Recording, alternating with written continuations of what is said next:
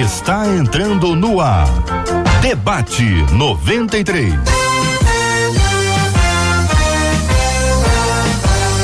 Realização 93 FM. Um oferecimento Pleno News. Notícias de verdade. Apresentação J.R. Vargas. Alô, meu irmão. Alô, minha irmã. Aqui fala. J.R. Vargas, estamos de volta, começando aqui mais uma super edição do nosso debate 93 de hoje, Círio Gonçalves, nessa quinta-feira, dia 2 de julho de 2020. Que a bênção do Senhor esteja aí sobre a sua vida, sobre a sua casa, sobre a sua família, sobre o seu trabalho. Que a bênção do Senhor esteja com você, onde quer que você vá, onde quer que você esteja. Receba o um carinhoso abraço em nome de toda a nossa equipe que já está aqui a postos para te atender, para te receber, para te ouvir. Você liga, você fala com o Debate 93. Cid Gonçalves, bom dia, Cid. Bom dia, meu caro JR. Ô Vargas. Ô Cid Gonçalves, você acha que aquele nosso querido, aquele nosso ah. querido, você sabe quem é? Aquele nosso querido amigo ah. que engordou durante a quarentena. Oh, você acha assim, na sua opinião, significa que a ocasião faz o gordão? Rapaz, eu tô vendo, tô verificando isso na própria carne. Que isso? Que tô verificando isso na própria carne, quer dizer, na própria balança e nas roupas que não fecham mais. Que isso, Brasil! Meu querido Cid, aquele abraço, meu Outro irmão, amigão. Um abraço pra você que está nos acompanhando aí. As pessoas estão nos acompanhando pelo Face, Cid. Volta o Cid lá, volta o Cid, volta o Cid. Cadê Oi, o Cid? Tá aqui. As pessoas estão nos acompanhando pelo Face, pelo YouTube? Tudinho, tudinho, então, todo mundo. Então, beleza. Então vamos lá. Muito obrigado para você que está nos acompanhando aí já aqui no Facebook da 93 FM. Que Deus abençoe muito a sua vida, que Deus abençoe muito aí a sua casa, família. Que Deus abençoe você que está nos acompanhando no Facebook, no YouTube da 93 FM e no site rádio93.com.br com imagens é um jeito novo de fazer rádio, é uma interatividade maior, é você mais ainda conectado conosco. Alô, você que está no rádio, em 93,3, que Deus abençoe o seu dia, seja um dia maravilhoso. Pessoal do aplicativo app da 93 FM, país e planeta fora de que lugar do planeta você está acompanhando a gente. Compartilha, você fala com a gente aqui pelo nosso Face, pelo YouTube, você fala também pelo nosso WhatsApp, mas quem fala do WhatsApp não sei eu não. É ela, a fera Marcela, bom dia. Bom dia, JR. Bom dia para os nossos ouvintes que já estão com expectativa, né? Porque o debate 93 expectativa, expectativa de ser abençoado, expectativa de aprender no dia de hoje. Então, olha a dica, JR. Nossos ouvintes podem correr porque benção a gente compartilha. Corre lá avisa os teus amigos, fala assim, ó, debate 93 está no ar. Você tá ouvindo só pelo rádio?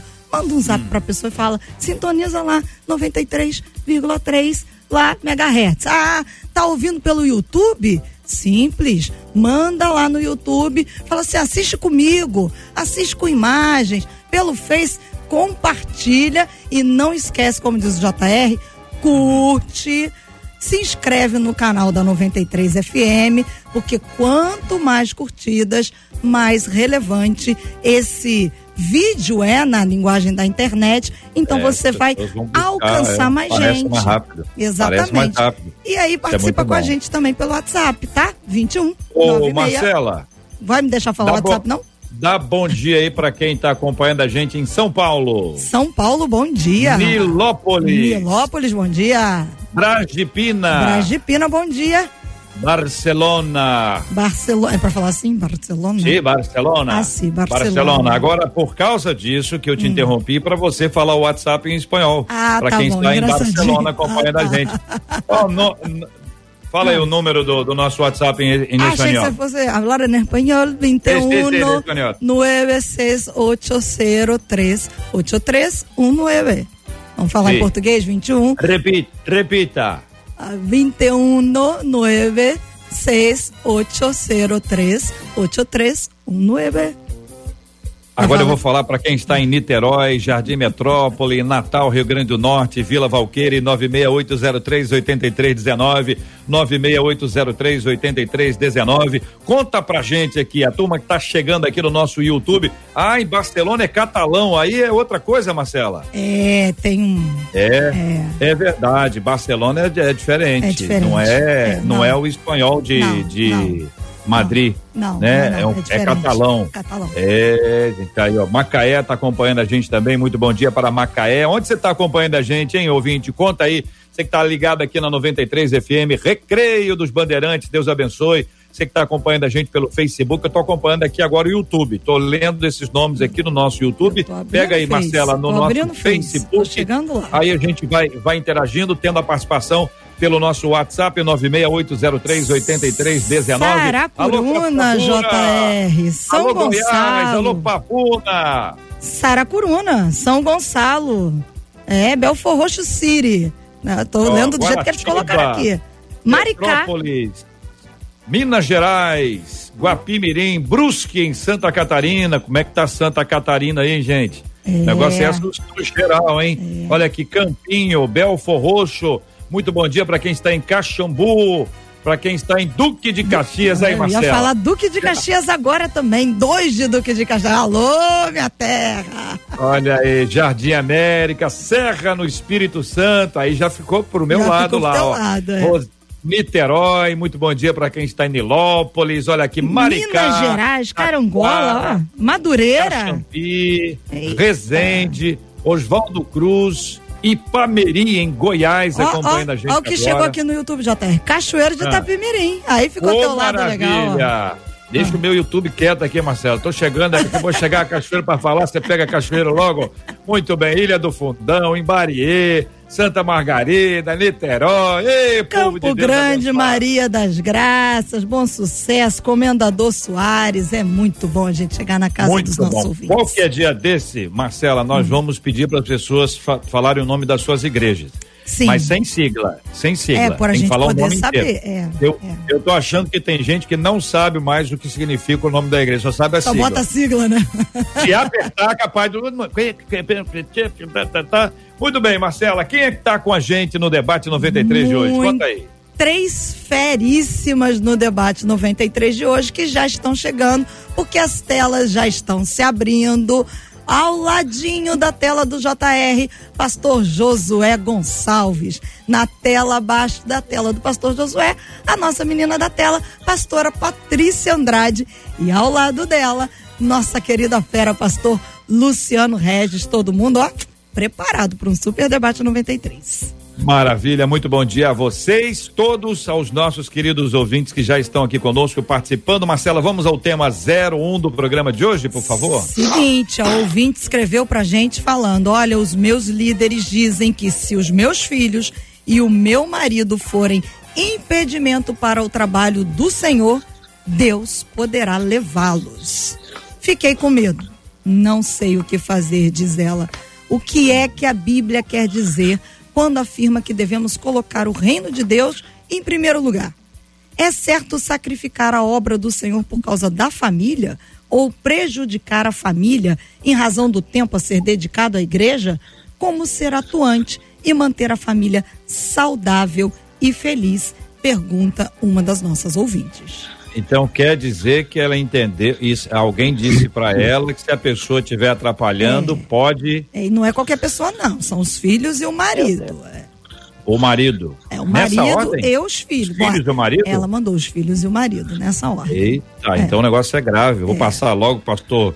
Jo, Josué Gonçalves, ele está dentro de casa e com frio. Isso é para você ter uma ideia como é que São Paulo está. É. Bom dia, pastor Josué Gonçalves. Seja bem-vindo ao debate 93 de hoje, amigo. Bom dia, J. Vargas, JR, né? É, Vargas, JR. Bom dia, é, pastora Patrícia, Luciana, Márcia. É, é uma alegria participar outra vez aqui do debate da 93. É, o que as pessoas precisam entender é qual deve ser a ordem é, de prioridade. E aí as pessoas confundem buscar em primeiro o reino de Deus com envolvimento nas atividades da igreja. é, são duas coisas bem distintas.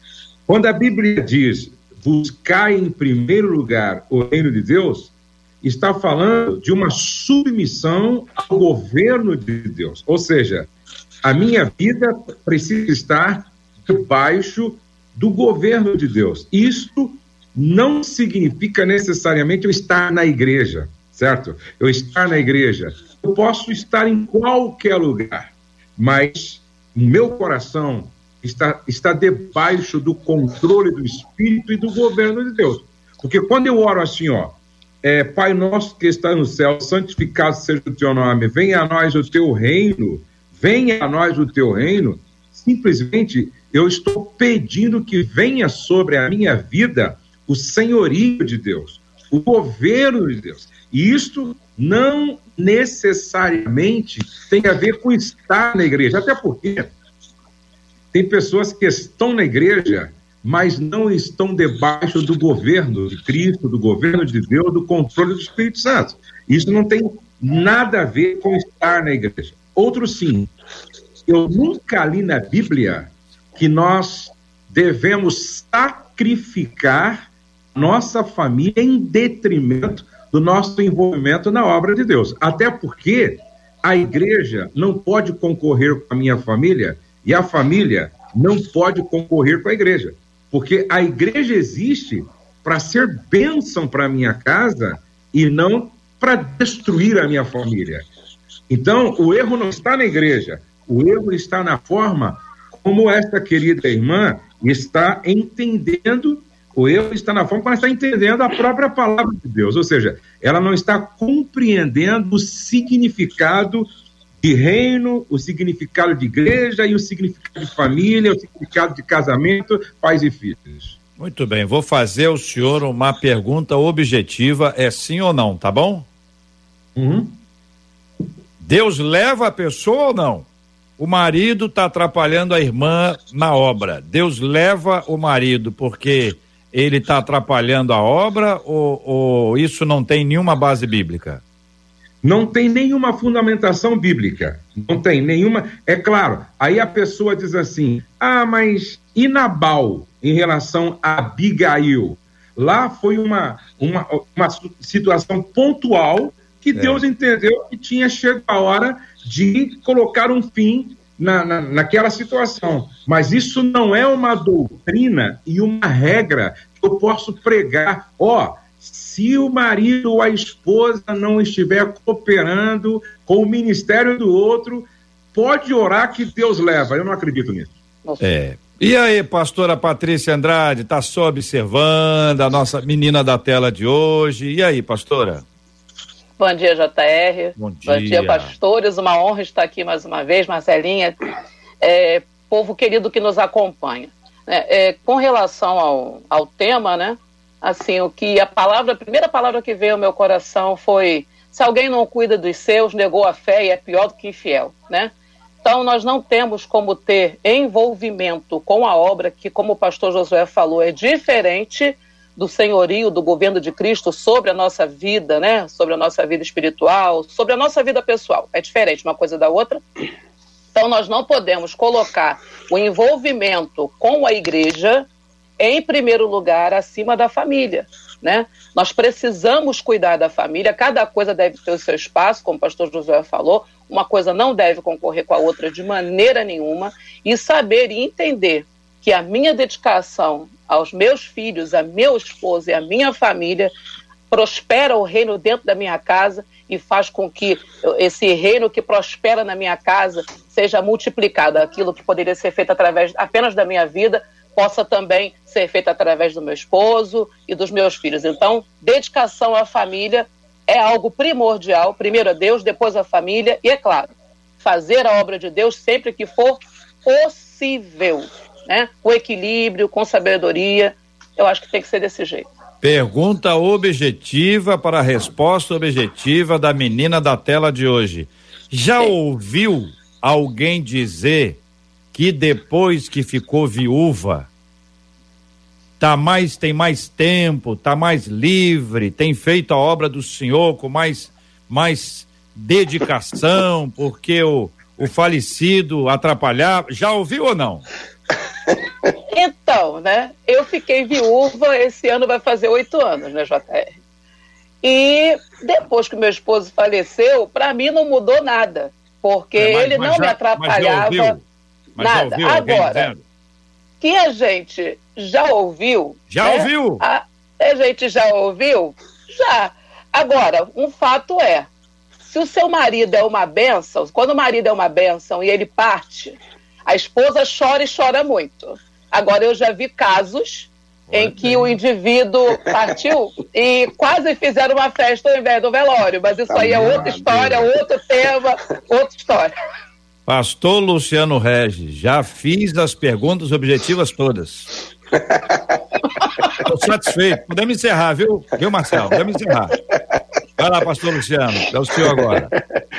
Bom dia, meu amigo Jota, pastores queridos, Marcela. É assim, até porque, é, pegando o gancho do que já foi dito, 1 Timóteo 3 fala que se você não governar bem a sua própria casa, não tem como governar a casa de Deus. Não tem como você fazer nada para o reino de Deus. Mas eu quero pegar o gancho do início, ô, ô Jota, se você me permite, porque infelizmente a gente precisa quebrar certos conceitos e certas palavras que na ignorância, na falta do conhecimento, alguns líderes liberam. Pela é, dificuldade da obra, as pessoas acham que elas precisam forçar as pessoas a estarem na igreja para trabalhar, quando Jesus diz que a gente faz isso através de oração que a obra está pronta, que a colheita está pronta. Peça a Deus para enviar colheitas, ceifeiros. Peça a Deus para enviar trabalhadores. Então a gente inverte esse processo. E a ignorância faz a gente pegar lá Êxodo 20 os dez mandamentos e atemorizar as pessoas. E com isso a gente coloca um fardo, um peso, quase uma maldição sobre a vida das pessoas que elas não conseguem entender e por isso entram em pânico, como entrou essa ouvinte que mandou o um e-mail. Porque lá Jesus está libertando, Deus está libertando o povo de 430 anos de escravidão e idolatria. O povo está no Egito, que é uma terra completamente idólatra. Deus está fazendo a libertação prometida a, a, a, seu servo Abraão e através de Moisés está efetuando isso. E Deus precisa pôr um limite neles. Deus precisa dizer a eles que eles tinham que agora só pensar nele como Deus e mais ninguém, e somente a ele adorá-lo porque senão Deus visitaria o erro deles até a terceira e quarta geração. Só que as pessoas param nesse verso 5 e não vão no verso 6, que Deus fala, mas aqueles que o amam, ele abençoa até mil gerações. Então as pessoas param por ignorância, por falta de conhecimento, jogando o peso como se Deus fosse matar marido, matar filhos, porque a pessoa não pode se envolver na obra, que o, o pastor Josué já falou aí na sua abertura, de que, em primeiro lugar, vem a família. Em primeiro lugar, vem a nossa casa. Não há como fazermos a obra de Deus, não há como estarmos completamente envolvidos na obra de Deus, não com Deus. Já foi explicado pelo pastor Josué, então não estou entrando nisso.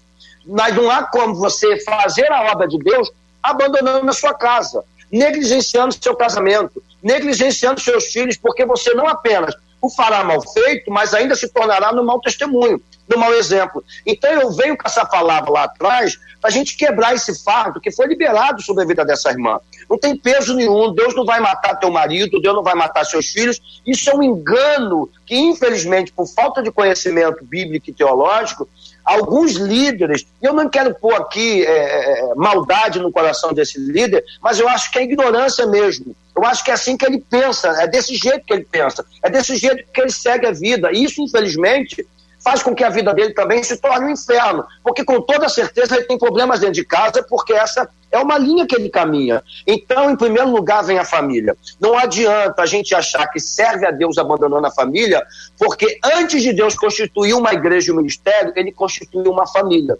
Jesus não constituiu um trabalho, ele constituiu uma família, para que através da família o trabalho fosse estabelecido. Muito bem, Marcela está com a participação dos nossos ouvintes aí já na ponta da linha. Nós estamos acolhendo com carinho o pastor Josué Gonçalves, a pastora Patrícia Andrade, o pastor Luciano Regis. Estamos transmitindo o debate 93 agora ao vivo, a partir do Rio para todo o Brasil e o planeta. Estamos no nosso canal no YouTube, Rádio 93. Estamos também na no nossa página no Facebook, o Facebook da 93 FM e no site rádio93.com.br. Marcela, Marcela, Marcela. É, JR, antes disso aqui no WhatsApp eu preciso dizer, as pessoas não pararam de falar, poxa, Marcela chegou perto de Anchieta, não falou que eu estava em Anchieta, porque aqui pulou. Tem Paraíba, tem ouvinte, é, ouvindo a gente de Nova York. Ah, o negócio tá bombando por aqui. Mas um, uma das nossas ouvintes no Facebook disse o seguinte: olha, gente, na família estão as nossas primeiras ovelhas. Eu confesso que eu errei muito nesse ponto e hoje eu vejo isso. No WhatsApp, uma outra ouvinte diz: eu passo por isso também. Eu tenho um filho pequeno de seis anos e eu sou cobrada demais na igreja para estar em determinadas reuniões, é, tipo, reunião de orações ou algumas outras ações, alguns outros eventos, e eu não posso estar porque eu preciso cuidar do meu filho. Só que a cobrança acaba sendo muito grande, JR, diz ela. E aí, pastor Josué, o senhor acha que a gente, a gente precisa dar uma arrumada nessa, nessa história toda aí? Deus criou o homem e a mulher, conviveu com o homem, depois conviveu com ambos. Esse relacionamento que é o, o objetivo de Deus, né? Que a gente tem um relacionamento pessoal com Ele. O relacionamento pessoal precede o relacionamento familiar com Deus e depois de termos um relacionamento pessoal e familiar, a gente vai ter equilíbrio saudável para poder avançar na nossa vida ministerial? Claro. É, é, primeiro, a gente precisa entender que essa história de templo e, e de igreja é, foi apareceu, surgiu, começou depois de 300 anos da igreja primitiva. Na igreja primitiva não havia, não havia é, é, uma igreja sistematizada com, com todos esses departamentos e ministérios. Não havia. É, os cultos aconteciam nas casas, certo? Os cultos aconteciam nas casas. É, infelizmente, hoje, é, com a estruturação organizacional da igreja, do templo, sobrecarregou muito as famílias, até porque nós é, hoje vivemos uma realidade bem diferente da realidade passada. As demandas são maiores, as demandas são maiores. E se não houver um equilíbrio, consequentemente, estressa a igreja realmente, estressa. Eu conheço alguns pastores que, por falta de bom senso e equilíbrio, cria-se tantas programações e não tem muita gente. E aí, o pouco que tem, tem que estar envolvido em todas as programações. Aí, segunda, terça, quarta, quinta, sexta, sábado de manhã, sábado à tarde, sábado à noite, domingo de manhã, domingo à tarde. Não tem família que aguenta, não tem casal que aguenta. Então, eu acredito que o, o líder que está nos ouvindo agora, o pastor, tem que ter bom senso e tem que ficar muito atento se o excesso de programação não está estressando a, as famílias da igreja. Esse é um ponto muito importante. Um outro ponto muito importante é o seguinte: é, é, é, existe uma lei chamada Lei dos Limites, tá? E a, a melhor palavra para definir limites é não, tá? É não. Por exemplo, eu sei até onde dá para eu ir e eu sei até onde eu posso permitir que o outro venha. Isso em qualquer lugar, seja na família, seja na escola, seja no trabalho, seja no ministério. Então, é, é, cabe a cada membro da igreja avaliar as, as suas demandas e qual é o espaço de tempo que se tem para servir na igreja. Por quê? Porque eu não posso sacrificar minha família, sacrificar o meu casamento em detrimento das demandas criadas pela liderança da igreja, certo? Então, vamos supor, se de todo o meu tempo eu tenho 10% que eu posso disponibilizar para a obra, eu vou pegar esses 10% e vou usá-lo para a obra, vou investir na obra com 100% da minha energia, certo? Se do meu 100% eu tenho 30% do tempo que é possível disponibilizar para a obra, eu vou usar isso. E para Deus, é, é interessante, as pessoas acham que servir a Deus é ser ministro em favor das causas do reino, necessariamente a gente precisa estar trabalhando em função do templo e da organização. Não. A sua família é a sua primeira igreja. A sua família é a sua primeira igreja. Marido, a sua esposa é a sua primeira ovelha. Então eu posso, eu posso servir ao Senhor com muita responsabilidade na minha família e, consequentemente, servir na igreja na medida do possível. Não é da vontade de Deus que eu estresse minha família, meu casamento, que eu praticamente tenha o meu casamento comprometido em função das demandas da igreja. Então, eu, eu, eu resumiria tudo o que eu falei em uma palavra: equilíbrio. A saúde está no equilíbrio. E quando há equilíbrio, aquele que serve, serve com alegria, certo? Aquele que oferece a sua cooperação, o faz com prazer. E nesse sentido, eu acredito que todo mundo ganha. Ganha o pastor, ganha a igreja, ganha a família, ganha o casal. Eu queria consultar o pastor Luciano e a pastora Patrícia se ambos concordam com a fala do pastor Josué. Sim, com toda certeza. É exatamente isso. Sem equilíbrio. A Bíblia passa por equilíbrio. Todos os excessos geraram problemas sérios, tanto em favor quanto é, o oposto. Então nós precisamos entender que se a gente não cuida bem da nossa casa, como é que a gente imagina cuidar das coisas de Deus? Eu, eu, eu, eu cometi alguns erros na minha vida, Josué, o, o JR, Josué. O JR, que eu não cometo também. mais. Josué também, a Patrícia, a Marcela. Eu não posso tratar o reverendíssimo Josué Gonçalves simplesmente como Josué. Tá entendendo? Aqui nós, temos, aqui nós temos intimidade, estamos aqui na mesma tela. Com glória. Então, assim, eu tive agendas na minha vida louca, de eu viver para tudo acontecer. Você conhece minha vida já há alguns anos. Você passou de. Inclusive, você já me ajudou em alguns dramas pessoais que eu passei, e você sabe do que eu estou falando.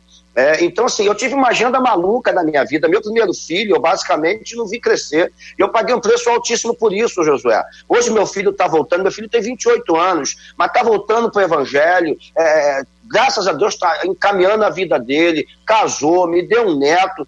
Mas eu causei muitos problemas na vida emocional dele por estar sempre longe por estar sempre viajando, pregando num lugar, tá no outro, tá no outro, tá no outro, achando na época que isso era a vontade de Deus.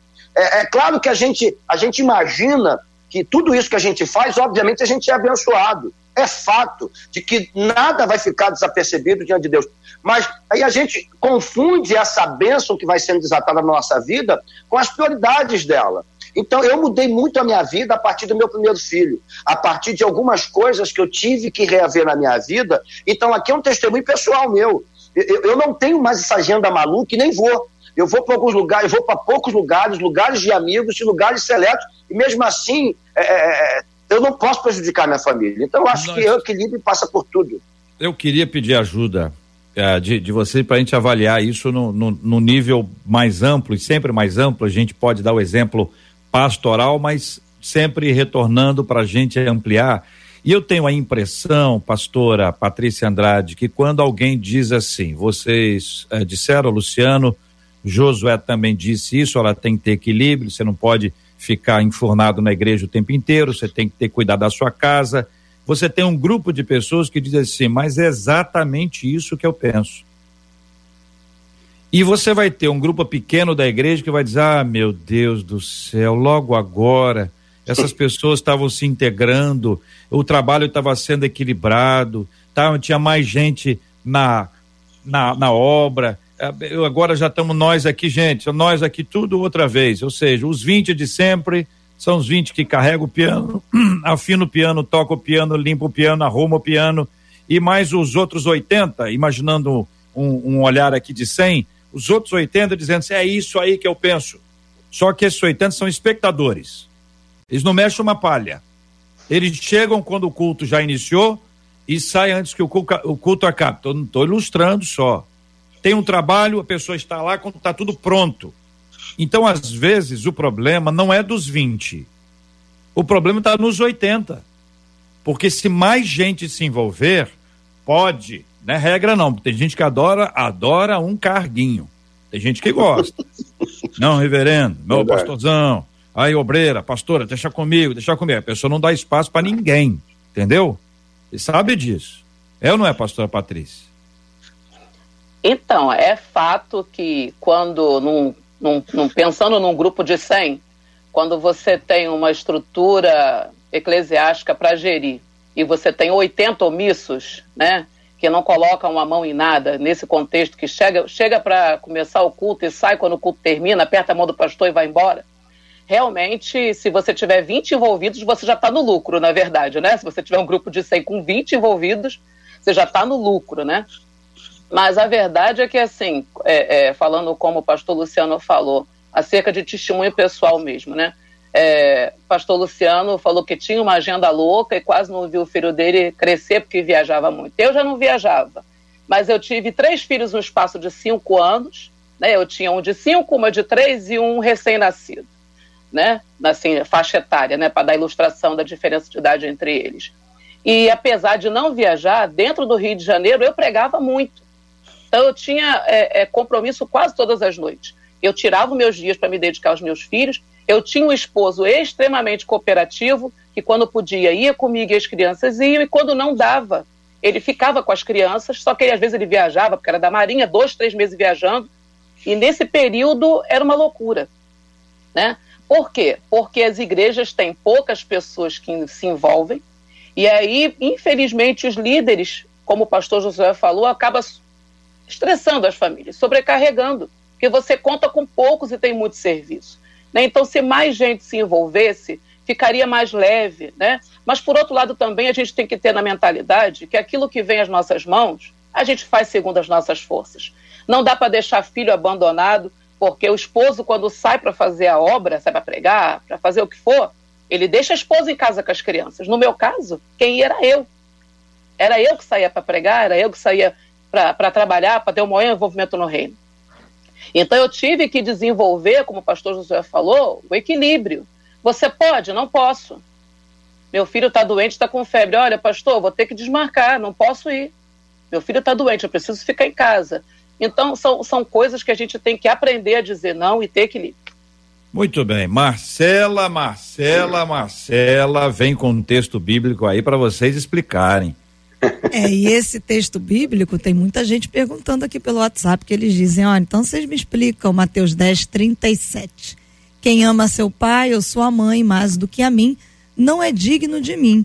Quem ama seu filho ou sua filha mais do que a mim, não é digno de mim. Bom, vamos fechar com 38. E quem não toma sua cruz e vem após mim, não é digno de mim.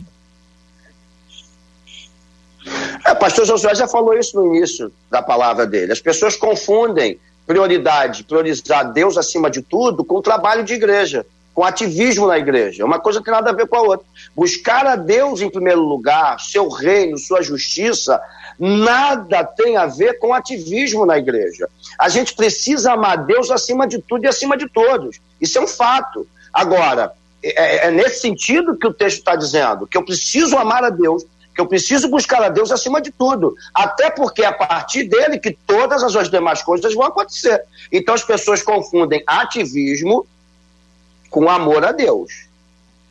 É, e, e, veja só, é, é JR, quando Deus chega para Abraão e diz assim: ó, pega o teu único filho, a quem amas, e leva até o Moriá e sacrifica ele para mim.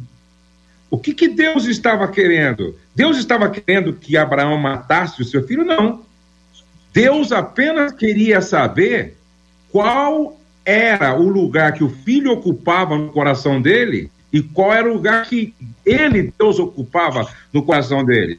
Então, quando Deus pede Isaac, era simplesmente para ver se a bênção não, não tinha roubado o lugar do abençoador. Porque isso é idolatria.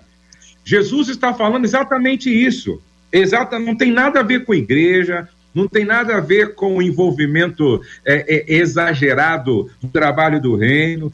Ele estava falando: olha, quem deve ocupar o lugar central na sua vida sou eu, certo? Quem deve ser o senhor da sua vida sou eu. Quem deve ser o objeto de culto na sua vida sou eu.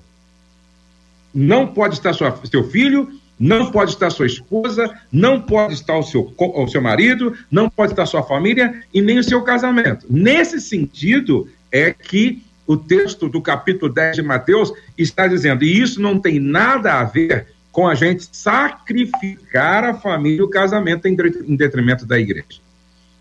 Esse texto realmente, é, quando eu, eu leio esse texto, eu só penso, né? Ama o Senhor teu Deus sobre todas as coisas, é o teu próximo como a ti mesmo. Então é Deus sendo o primeiro, é, é sendo o central, é sendo o topo, né? E depois disso, todas as outras coisas. Então, esse texto realmente fala sobre isso. Coloca na primazia aquele que tem a primazia, que é o Senhor.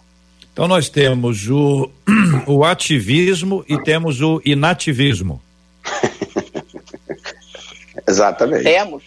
É isso? Temos. Então nós temos um ativismo é, que é chamado de religioso, mas eu vou chamá-lo de eclesiástico, que eu acho que ele é mais eclesiástico que religioso. Enfim, mas é o ativismo.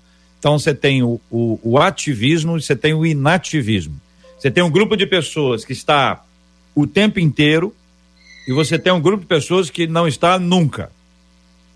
Quando o que está o tempo inteiro e o que está e o que não está nunca, se eles se encontrarem, se eles se encontrarem, passarem um pelo outro, é, é provável, é possível que a gente consiga encontrar um lugar de equilíbrio nessa história toda, né? Um lugar em que você pode trabalhar um pouco mais, você pode servir um pouco mais, porque veja, irmãos, existem demandas na igreja que são urgentes, que a gente não tem como esperar. Demandas urgentes. E existem as outras que não são urgentes, que nós inventamos, e algumas delas porque alguém inventou isso em outra igreja, e porque a outra igreja tem isso, a outra pessoa faz isso, a gente tem que ter equilíbrio. Mas vamos botar a coisa agora no outro aspecto aqui. Quem trabalha demais, não é na, na igreja não, trabalha demais. A irmã, a irmã vive para casa. A irmã cuida da casa do começo ao final. Não pode ter nada fora do lugar que a irmã tem um toque violentíssimo e ela não consegue. O irmão trabalha o dia inteiro e, e, e se puder ficar fora de casa, ele fica. E quando chega, trabalha em casa outra vez.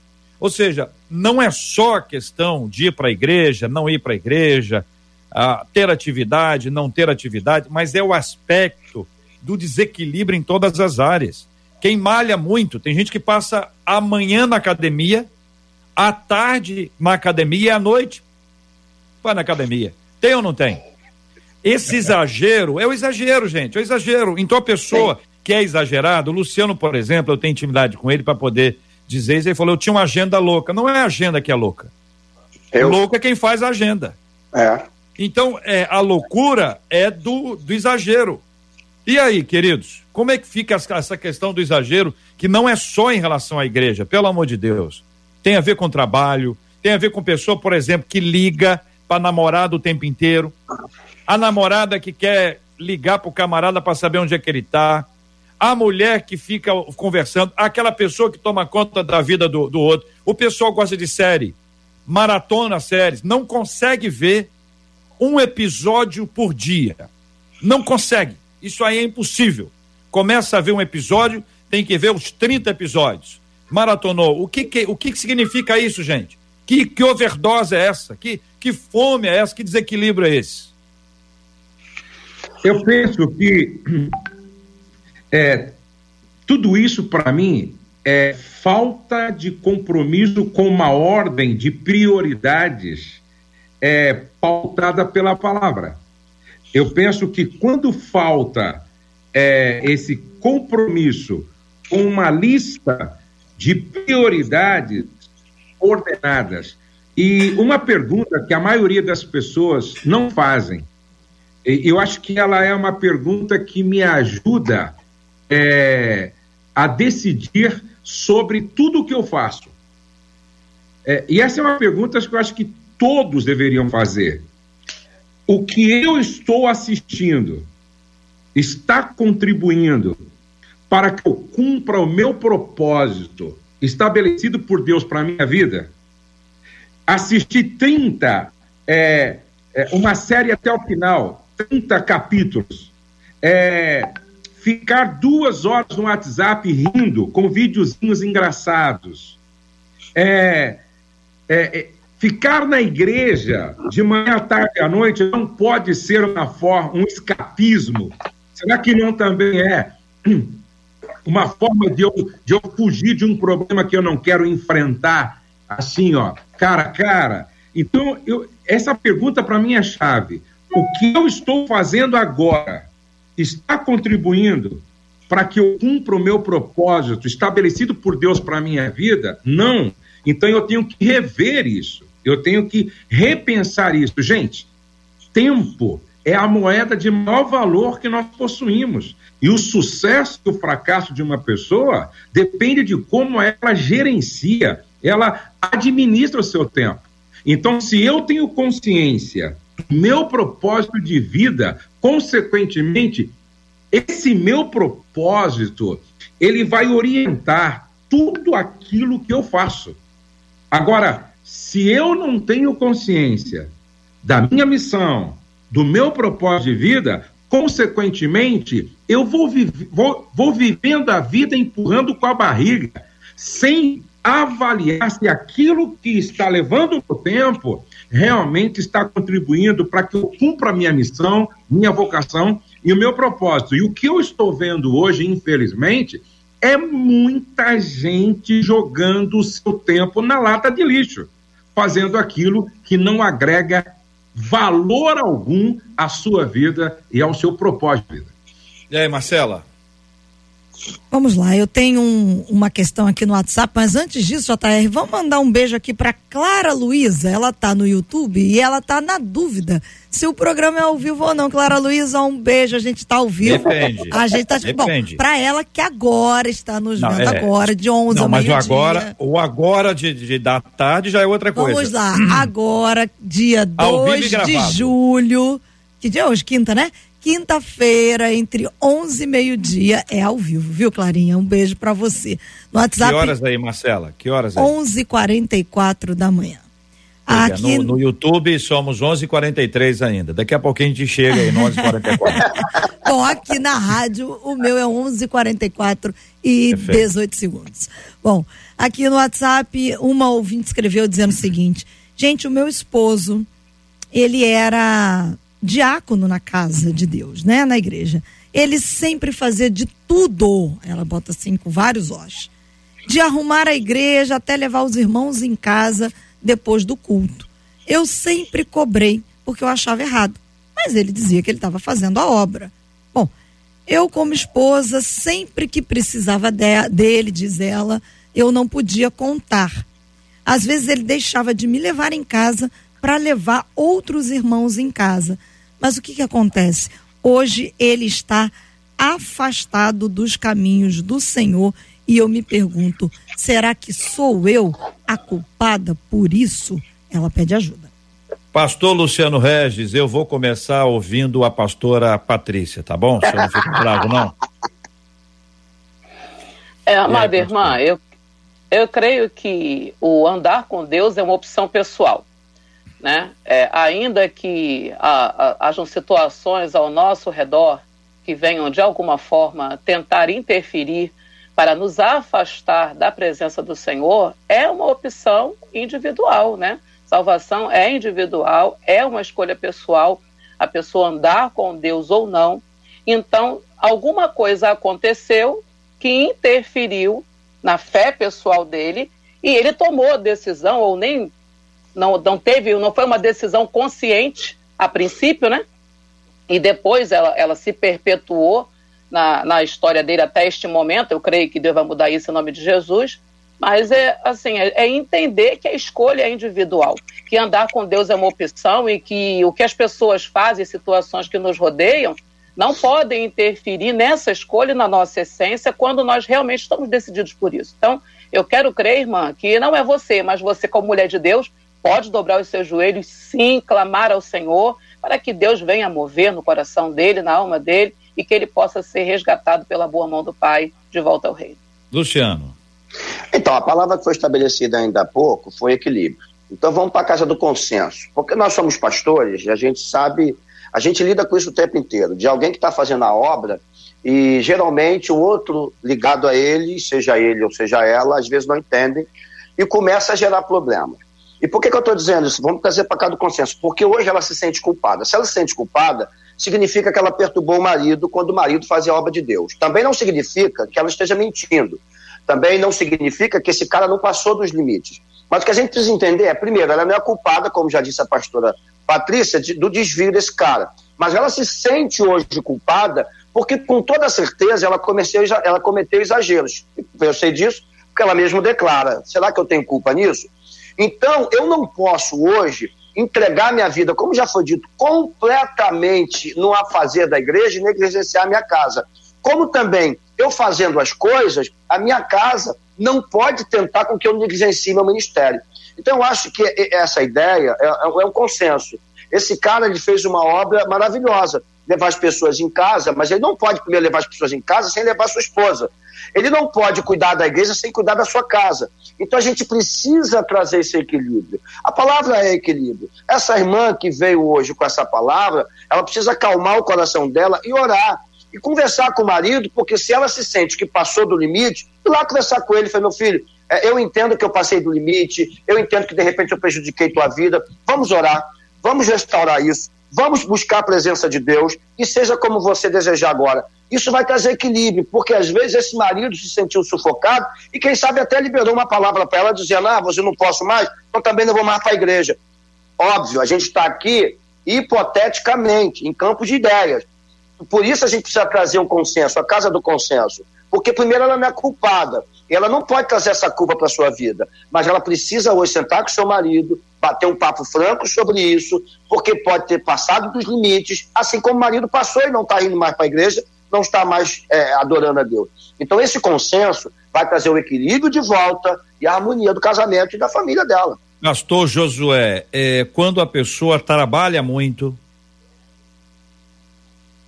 não só pensando em termos de igreja, estou querendo sempre ampliar isso aqui para a gente alcançar outras pessoas que não fazem parte do contexto. E também gostaria muito que as pessoas não tivessem uma imagem negativa da liderança da igreja, nós temos muitos líderes saudáveis. É, não, a família que tem problema, a família do líder que tem problema, não necessariamente é porque o líder dedica muito tempo à igreja. Não fica querendo identificar qual é o problema da casa do outro, porque aí é sempre muito interessante, pastores queridos e amados. Em alguns casos, a Bíblia não conta os finais das histórias. E eu sou curioso, e eu fico querendo entender, mas o tal do Eutico, depois, ele dormiu do, na, no restante da mensagem de Paulo? O que, que aconteceu com o Eutico? Aí a Bíblia não diz. E quando eu pergunto para Deus, eu ouço ele dizendo assim: toma conta da sua vida, fica querendo tomar conta da vida dos outros, quer saber da vida do outro lá? E você? Você está dormindo no culto ou não está dormindo no culto? Você está entendendo? Às vezes, às vezes quer saber do outro, mas e a gente como é que fica nessa história? Pastor, existem muitas pessoas que acabam é, tendo o trabalho, seja ele na igreja, fora da igreja, como uma fuga de uma realidade que ele precisa enfrentar, como o senhor disse, cara a cara, face a face. E para muita gente é muito difícil isso. Como é que a, a esposa ou os, o esposo ou os filhos podem ajudar quando eles percebem que a pessoa está num ativismo profissional ou eclesiástico tão grande que ela, ela está fugindo de alguma coisa. Como é que a família pode chegar e trazer a pessoa para perto e ajudar? Olha, eu sempre digo que nós, é, seja pastor ou não, nós precisamos, na relação de casal e de família, ter conversas difíceis, tá? Eu acho muito positivo quando o, o, o, o homem da casa, o homem da casa, chama a esposa e os filhos e dá a eles liberdade para falar sobre aquilo que precisa ser conversado, certo?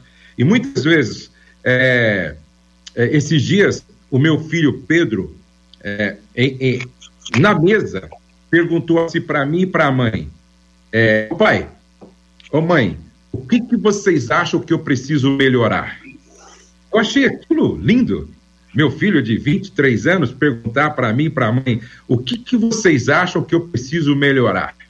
Mais lindo ainda é quando eu, na mesa, com a minha família, pergunto: o que, que vocês acham que eu preciso melhorar? E esse feedback, escuta, todos nós precisamos de espelho. E todos nós precisamos de espelho limpo e de luz. E a grande virtude do espelho o espelho não mente.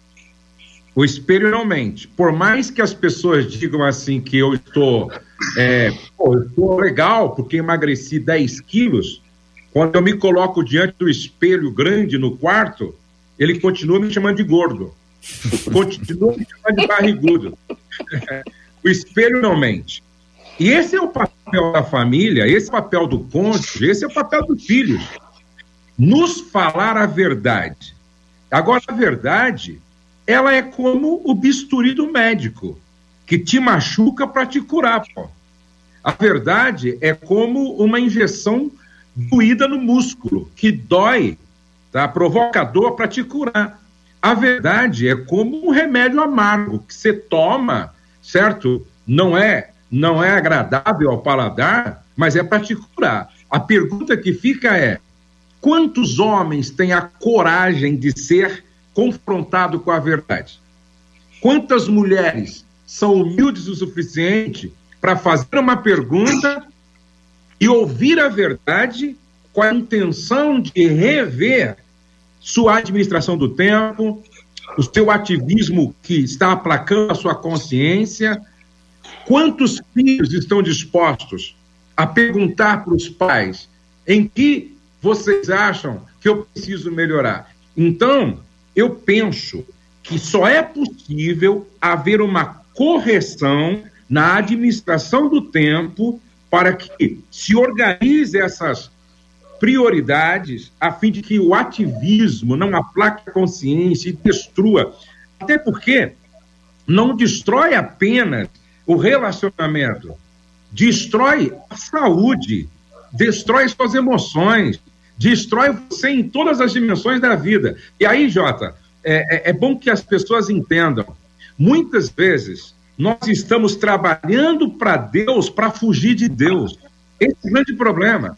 Muitas vezes o cara está trabalhando para Deus e fugindo do próprio Deus. Porque antes de fazer, vem o ser. E eu só sou quando sou em Deus. Não tem como.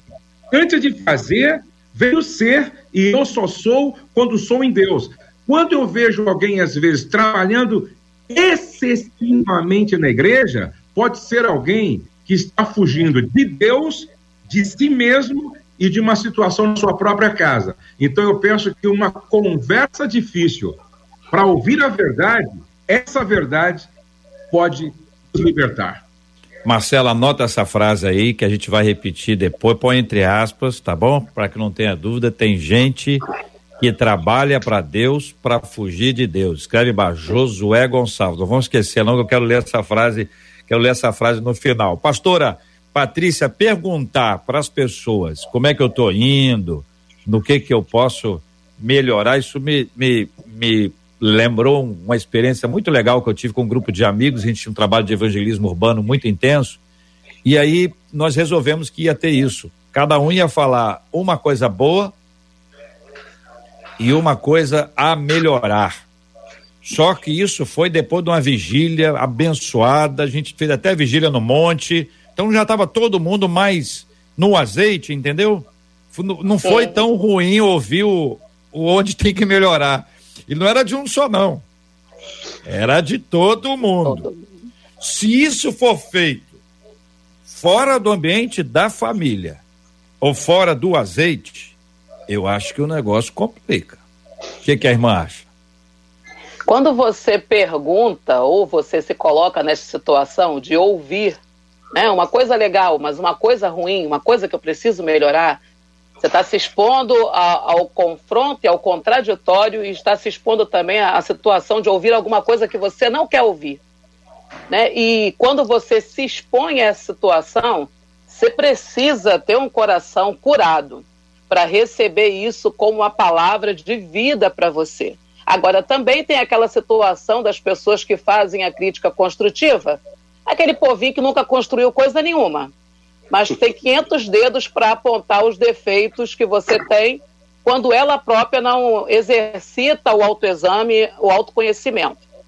Então, é muito bom quando a gente consegue enxergar o problema do outro, mas também tem um olhar para si próprio, porque Jesus já nos advertiu, né? Antes de se preocupar, né, com, com, com essa travezinha aí, com essa fagulha que está no olho do teu irmão, é um negocinho pequenininho, tem um negocinho pequenininho ali. Você está com um troço enorme enfiado no teu olho, não está vendo nada, mas está preocupado com o argueiro do outro, né? Então é sempre bom a gente ter essa via de mão dupla. É claro que uma situação dessa faz a gente crescer, né? Ouvir, aprender a ouvir, aprender a suportar o que ouviu, aprender a levar para dentro de si e se examinar em relação àquilo que ouviu e apresentar até diante de Deus, esse autoconfronto com Deus depois, mas olhar para si também, para dentro de si é bom também, né, gente? E aí, pastor Luciano Regis, e Cristo que chega por discípulos e diz, ei, quem diz o, que diz o povo que eu sou? É, então, é maravilhoso é, até trazer essa palavra aqui, esse exemplo que você está trazendo, porque na verdade Jesus quer chegar no coração deles e não no povo. Porque são eles que vão comandar a igreja. Jesus quer entender o que, que eles estão entendendo. Desculpa a redundância, e aí mostra até a humanidade de Cristo, né? É, que sendo divino era humano. Então, assim, é interessante entender exatamente o contexto de, de, de tudo que a gente está falando.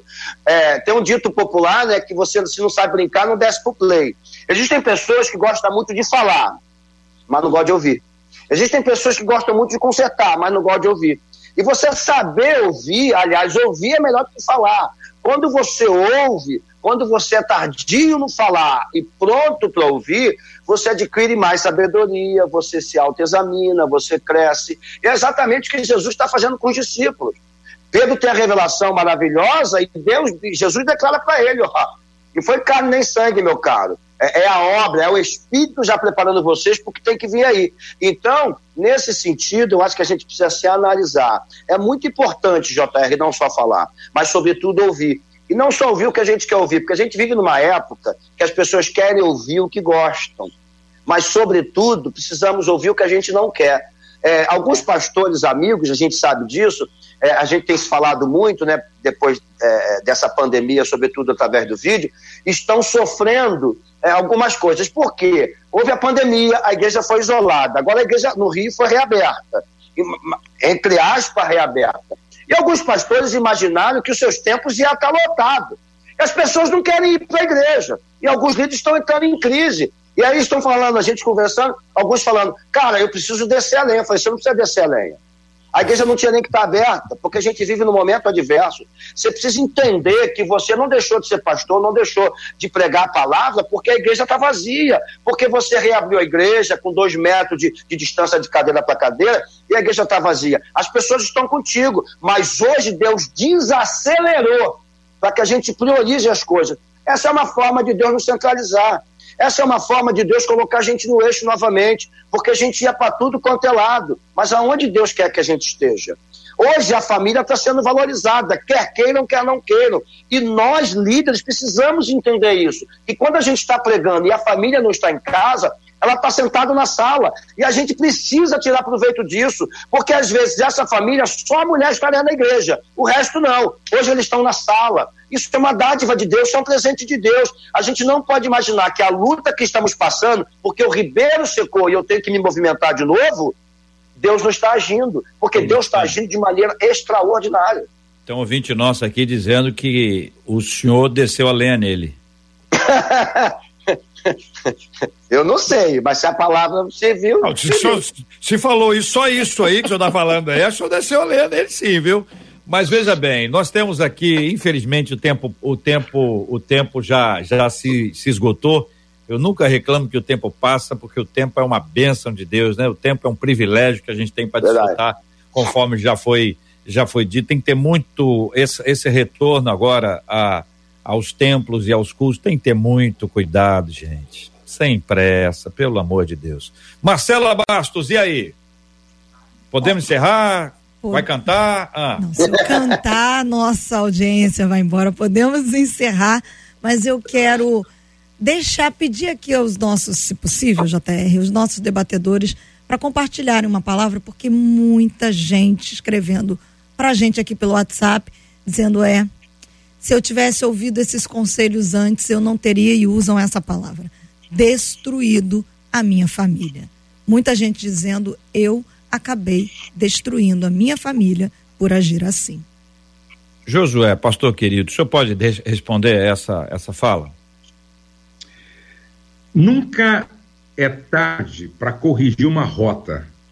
Nunca é tarde para corrigir um erro.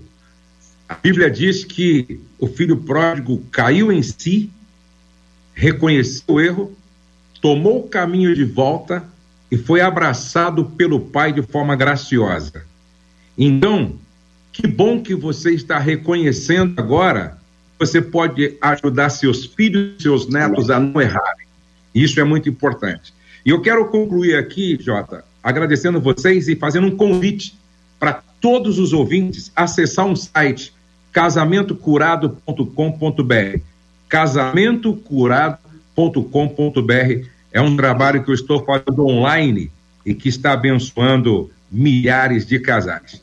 Deus abençoe, foi uma alegria estar com vocês. Obrigado, pastor. Deus abençoe sempre. Pastora Patrícia Andrade, obrigado. Um forte abraço. Uma alegria sempre poder estar com vocês, que esse povo lindo da 93. Um beijo o pessoal das redes sociais que nos seguem aí. Deus abençoe a todos em nome de Jesus. Maravilha. Pastor Luciano Regis, visual novo. Prazer estar mais uma vez com vocês, com essas feras. Só uma palavra, o, o, o, JR. João 9, é, os discípulos apontam o cego de nascença para Jesus e perguntam quem pecou, se ele ou os pais. E Jesus diz: nem ele nem os pais pecaram. Há um momento na vida que a gente não tem visão, mas tudo que aconteceu é para que se manifeste a glória e as obras de Deus. Que essa ouvinte fique com essa palavra em nome de Jesus porque o que aconteceu é para a manifestação das obras de Deus. Deus abençoe a todos. Muito obrigado, pastor Luciano. Pastora Patrícia vai orar conosco já já aqui no debate no 93. Marcela, fala a frase aí. Tem gente que trabalha para Deus porque fugiu de Deus, vai pastor Josué Gonçalves. Está fugindo, né, pastor Josué? Está fugindo, né? Está fugindo, Marcela. Ah, está fugindo então. Está Olha, fugindo, é. Tem gente que trabalha para Deus porque é. está fugindo de Deus. Agora, se alguém botar aí, ó, não vocês aqui não, o pessoal já está botando aqui no, no, no, YouTube, dá crédito, gente. é uma forma aí, muito legal. Aspas, é, muito, é, é muito legal quando a pessoa usa a frase, mas dá o crédito, entendeu? É Isso. bonito ver. É diferente daquela pessoa que quer impressionar, busca uma frase, diz que alguém importante disse aquela frase e o tal que é muito importante nunca disse aquela frase, porque você tem frase aí que tem vários autores, né? Essa aí é de Josué Gonçalves, nosso querido amigo debatedor. Uma tarde abençoada para todos. Marcela, boa tarde. Boa tarde, JR. Aqui no Facebook, muita gente dizendo: olha, Deus está tratando comigo depois desse debate. Abençoador esse debate, debate abençoado, que debate tremendo. E aí, eu encerro hoje falando o que disse na abertura foi abençoado, compartilha. Compartilha no Facebook, compartilha Boa. no YouTube, não deixa de curtir, porque bênção a gente não retém, bênção a gente compartilha. Então, foi bênção para você, certamente vai alcançar a vida de tantas outras pessoas, de tantas outras famílias. Até amanhã, com a hum. graça do nosso Deus, se assim nos permitir. Amém. Nós vamos orar agora e eu quero pedir aos nossos ouvintes que, após a oração, antes de você eh, se desconectar, pega o vídeo do, do YouTube aqui, que eu tô aqui acompanhando o YouTube, vai lá e curta, entendeu? Primeiro hora, faz agora não. Vamos orar primeiro, direitinho. Depois que terminar a oração, você fecha o chat, vai lá, é, dá um like no, no vídeo e, e a gente vai continuar seguindo com a benção de Deus e segundo a vontade dele, né?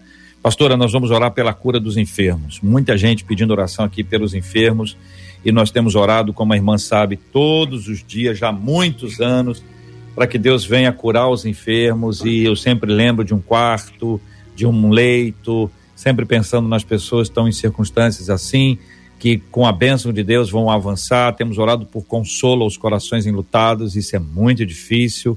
numa fase como, como essa é complicadíssimo. Temos orado aí para que Deus dê sabedoria a todos nós, sabedoria aos nossos líderes e neste caso especial de hoje que Deus abençoe as famílias em nome de Jesus. Amém. Vamos orar. Pai, no nome de Jesus, glorificamos Amém. o teu nome. Obrigada, Senhor, por esta manhã. Obrigada por toda a instrução, todo o ensinamento que foi transferido nessa manhã. Que traga cura e vida, Senhor, aos corações que estiveram conosco recebendo esta palavra. Pai, no nome de Jesus, nós queremos clamar ao Senhor pelos enfermos. Pai, são tantas enfermidades que acometem vidas e ainda estamos nesse momento lidando com esse Covid-19. E nós clamamos ao Senhor que nesta manhã bendita, nesse começo de tarde, a tua mão se manifeste ao redor de toda a terra, Pai, para que cada enfermo seja alcançado com a tua cura e que possa, Senhor, sair do leito da enfermidade glorificando o teu santo e bendito nome. Nós te pedimos, Pai, nessa manhã, grande Jeová Rafa, cura, Senhor, os enfermos, no nome do teu filho Jesus, de toda espécie de enfermidade. Também clamamos ao Senhor pela dor e tristeza, Senhor, que as famílias enlutadas enfrentam neste momento. Porque só, Senhor, quem está perdendo alguém sabe a dor que está sentindo. Mas o teu Espírito Santo, o Consolador Divino, pode entrar em cada coração neste momento, Pai, sustentando, dando graça e ajudando a enfrentar este momento tão difícil. Meu Deus, eu quero ainda colocar todas as nossas lideranças desse país, a nível federal, estadual e municipal, Senhor, nas tuas santas e benditas mãos para que cumpram o propósito pelo qual foram colocadas, Senhor, nessas cadeiras de governo, nessas cadeiras de autoridade, e que sejam bênção para o nosso povo, no nome do Senhor Jesus, que todo erro, que todo suborno, que toda corrupção caia por terra e que o teu juízo, a tua justiça Amém. sejam instituídos através das nossas lideranças. Abençoa o teu povo, Senhor, nos quatro cantos da terra, e que em nome de Jesus a tua palavra seja pregada e muitos sejam resgatados das trevas para a glorificação do teu santo e bendito nome. Oramos assim, Pai, no nome de Jesus, gratos por todos. Amém, amém e amém. Que Deus te abençoe. Você acabou de ouvir Debate 93.